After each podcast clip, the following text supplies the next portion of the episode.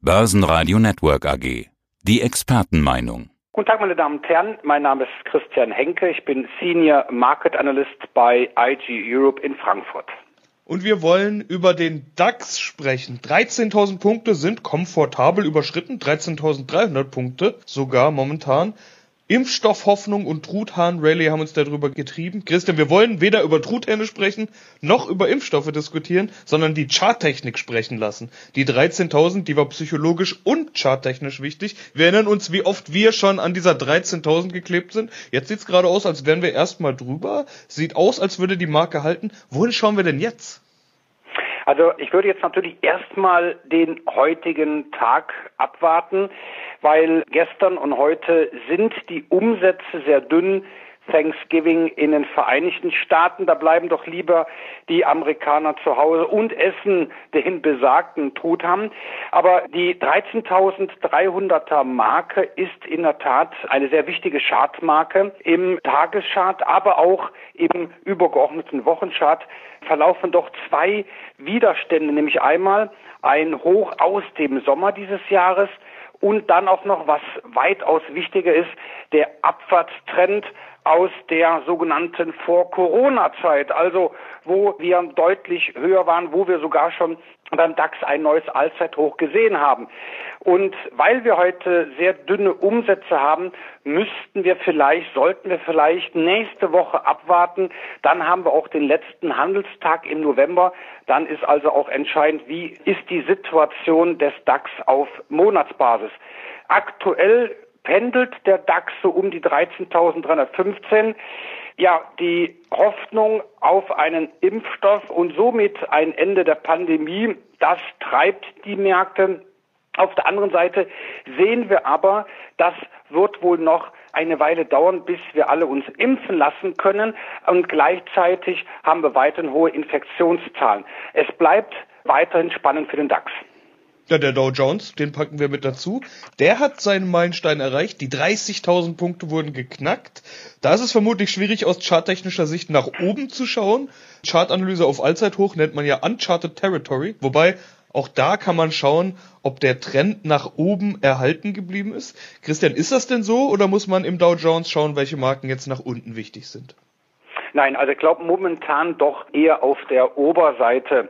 Wobei am 9. November haben wir die 30.000er Marke im Handelsverlauf erstmalig gesehen und erst vor wenigen Tagen auch auf Schlusskursbasis. Also wir Charttechniker unterscheiden da ganz genau zwischen Intraday und Schlusskursbasis. Der Schlusskurs ist immer der wichtigste Kurs.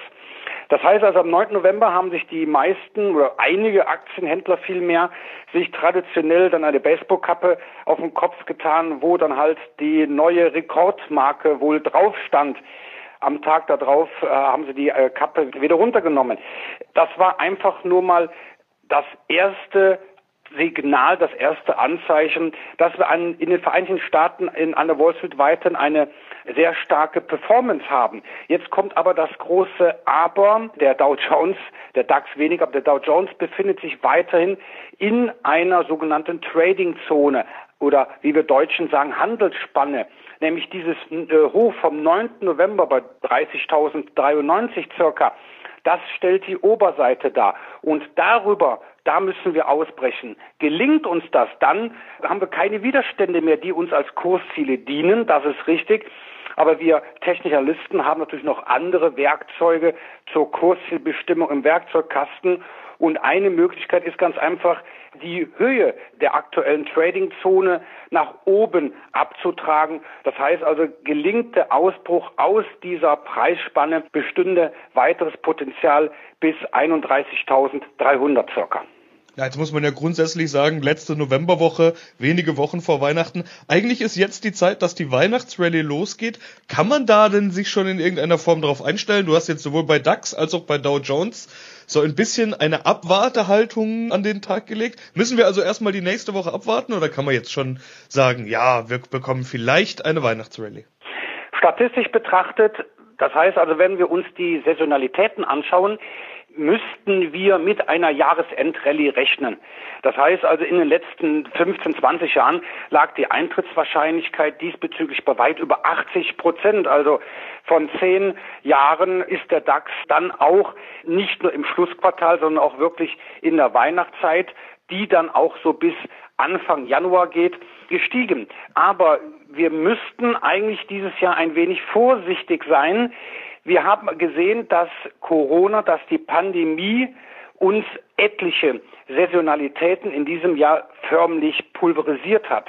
Das heißt also, jetzt haben wir aber einen gewissen Vorteil, nämlich, dass wir einen Impfstoff voraussichtlich noch äh, vielleicht in diesem Jahr in den Vereinigten Staaten sehen, vielleicht dann auch in Kürze hier in Europa. Das ist die Hoffnung, die aktuell die Kurse stabil hält und natürlich auch noch oben treibt. Dennoch und da erinnere ich auch an das Jahr 2018, wo der Dezember wirklich einer der schlechtesten Börsenmonate war, sollte man trotzdem ein wenig aufpassen. Aktuell sieht man aber trotzdem, dass die Bullen einen gewissen Vorteil haben. Wo die Bullen richtig einen auf den Deckel gekriegt haben, war der Bitcoin und zwar gestern. Der stand ja schon kurz vor der 20.000, also kurz vor Allzeithoch und dann ist er einfach mal um rund ein Viertel eingebrochen. Auch da wollen wir mal auf die Charttechnik schauen. Ist ja sowieso recht schwierig beim Bitcoin irgendwie fundamental zu argumentieren. Schauen wir mal rein auf den Chart. Was ist da los? Ja gut, im Grunde kann man eigentlich die Börsenweisheit hier zum Besten geben. Was schnell steigt, kann auch schnell fallen. Wenn ich ganz ehrlich bin, schauen wir uns mal an, wo kommt der Bitcoin her? Da muss ich mal selbst im Chart schauen. Anfang September, da waren wir an die 10.000. Das heißt also, ja, sagen wir mal gut, zweieinhalb Monate, fast drei Monate später hat sich der Bitcoin fast verdoppelt. Dann darf es eigentlich auch keinen überraschen, wenn es innerhalb kürzester Zeit so schnell aufwärts geht, dass auch mal eine Korrektur etwas heftiger ausfällt. Der Bitcoin, und da hast du vollkommen recht, kann man fundamental relativ schwer zu Leibe rücken. Das ist ein gefundenes Fressen für uns Charttechniker. Wenn ich mir anschaue, am 19, wann war das? Am 17. Dezember 2017 lag der Bitcoin knapp unter 20.000. Zu dem Zeitpunkt waren die Notierungen des Bitcoins um über 224 Prozent über dem 200-Tage-Durchschnitt. Das heißt also, damals ist der Bitcoin auch förmlich explodiert und durch die Decke gegangen. Und wenn sich ganz einfach der Kurs eines Basiswertes, in diesem Fall Bitcoin, sich zu weit von seinem Durchschnitt entfernt, dann kommt es auch schon mal zu einer heftigen Korrektur. Und aktuell zuletzt, wo wir ungefähr bei 19.500 lagen, betrug der Abstand zwischen Kurs und 200-Tage-Durchschnitt immerhin 65 Prozent, was auch nicht ganz gesund ist aus der technischen Perspektive. Jetzt haben wir die Quittung bekommen. Es geht einfach mal kräftig abwärts. Wir ja, werden wohl eine Unterstützung bei 17.210 den Bären überlassen müssen, wenn wir sogar noch darunter schließen. Und danach sieht es aktuell aus, kann es sogar auch mal zum Test bei 15.800 circa kommen. Wir äh, bezeichnen dies als 38,2 Prozent Fibonacci Tracement. Und das ist im Grunde eigentlich in der Technolyse eigentlich ganz normale Korrekturziele. Das heißt also noch kein Beinbruch bei Beinbruch gibt's ja auch Möglichkeiten, also nicht bei Beinbruch in echt, sondern bei Beinbruch im Depot oder in der Anlagestrategie, da greifen die Leute dann auf die sicheren Häfen zurück. Manch einer sieht Bitcoin ja schon als das neue Gold. Die Diskussion will ich jetzt auch nicht mit dir führen, die wurde, glaube ich, auch schon ganz häufig geführt. Und so richtig Ja oder Nein kann ja sowieso keiner dazu sagen. Schauen wir mal auf das echte Gold, den klassischen sicheren Hafen. Auch da haben wir ja eine Rallye gesehen im Sommer. Seitdem ist da ja auch ein bisschen Bewegung drin. Wie steht's denn gerade um das Gold? Ja, der Goldpreis hatte auch eine Rallye gestartet im Sommer und auch zu Corona-Zeiten. Normalerweise sagt man ja, der Goldpreis ist ein sicherer Hafen. Die Anleger steuern den Hafen an, wenn es an den Aktienmärkten ja etwas rauer wird. Das war eigentlich jetzt in der Corona-Krise eigentlich noch nicht mal so der Fall. Das war ja eigentlich so das Merkwürdige. Man hatte eher einen parallelen Kursverlauf gesehen zwischen Aktienmärkten und Goldpreis. Dann aber auch im Frühjahr bis zum Sommer eine deutliche Rallye der Goldpreis konnte sogar im August ein neues Allzeithoch markieren und seit dem 7. August befindet sich das gelbe Edelmetall eher im Abwärtstrend.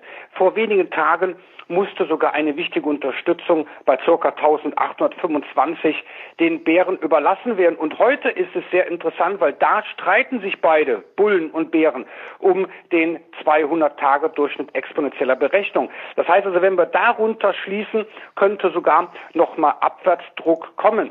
Das heißt also, bei der Wahl zwischen dem klassischen Investment Gold und dem neuen Investment, dem modernen Investment Bitcoin, da steht es aktuell doch 1 zu 0 für den Bitcoin.